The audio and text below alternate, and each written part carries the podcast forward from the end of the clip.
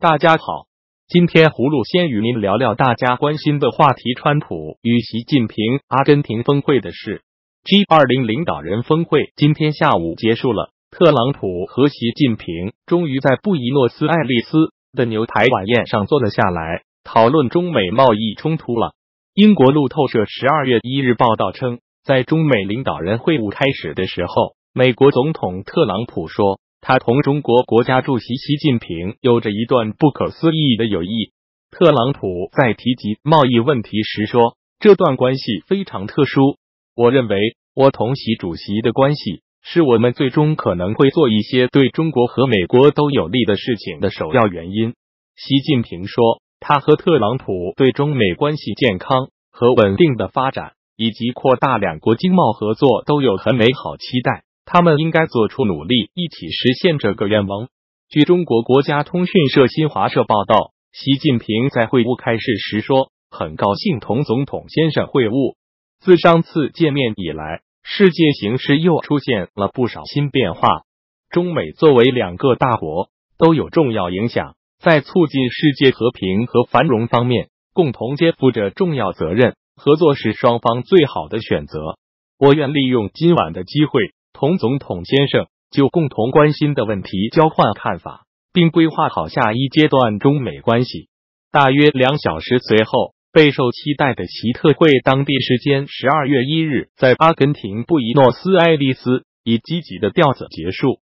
报道称，虽然这次会晤的内容还没有公布，但是在会晤结束的时候，双方看起来很开心，会议室有起掌声。葫芦希望中美双方尽快和解，贸易战对双方经济都是伤害。目前中国经济已经危机重重，习近平应因时而变。接着，葫芦与您说说美国总统前总统老布什去世的事。十一月三十日深夜十一点十分，老布什去世，享年九十四岁。老布什是美国第四十一任总统，也是第四十三任总统小布什的父亲。儿子小布什在声明中说：“我很伤心地告诉大家，亲爱的父亲过了九十四个精彩的年头后已经去世。老布什的人格高尚，而且是儿子或女儿的最棒老爸。整个布什家族都深深感念这位第四十一任总统的人生与爱心，以及为老爸关心和祷告的大家，还有朋友及同胞们的悼念。老布什在七十年代美中关系刚刚缓和。”但仍未正式建交时，曾经担任美国驻北京联络处主任，是代表美国在中华人民共和国利益的最高使节。任内，他与不少中国高层政治人物建立了密切的私交。从驻华使节职位上卸任后，老布什还担任过中央情报局局长。值得一提的是，二战期间，老布什自愿报名参军，成为了海军航母舰载机飞行员。在太平洋战场执行了上百次任务。他曾经在一九四四年九月二日的一次战斗中遭日军炮火击落，跳伞逃生，在海面漂浮了数小时后，被一艘美军潜艇救起。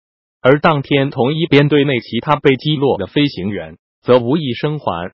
为了纪念这一经历，老布什后来经常以跳伞的方式庆祝自己的生日。他最后一次跳伞是在二零一四年九十周岁生日时。胡洛对老布什的去世感到悲伤。老布什有很深的中国情结，也是一位传奇式人物和美国英雄。胡洛愿他的灵魂在天堂得到安息。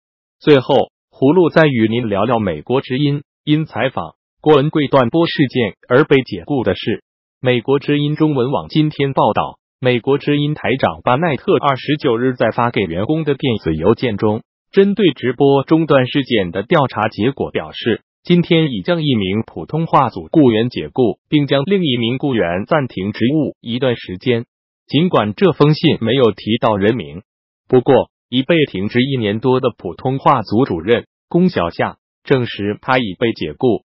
事情发生在二零一七年四月十九日。当天，美国之音已预告要网络直播三小时的节目，内容是专访富商郭文贵，但在进行了大约一小时二十分钟后，突然出现断播。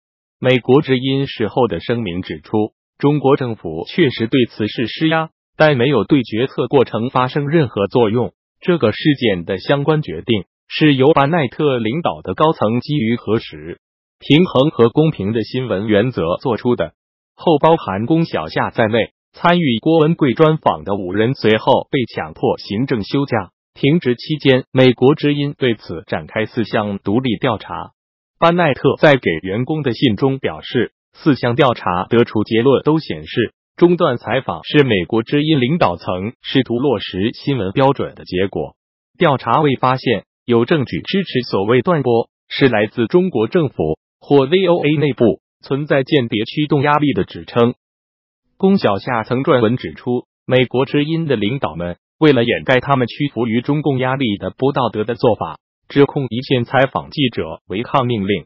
葫芦一直很尊敬龚小夏女士。记得她毕业哈佛大学后，曾参与竞选议员，但对她支持郭文贵感到不理解，因为郭是一个撒谎、诚信和品质低劣的人。好了，今天葫芦就与您聊到这里，明天见了。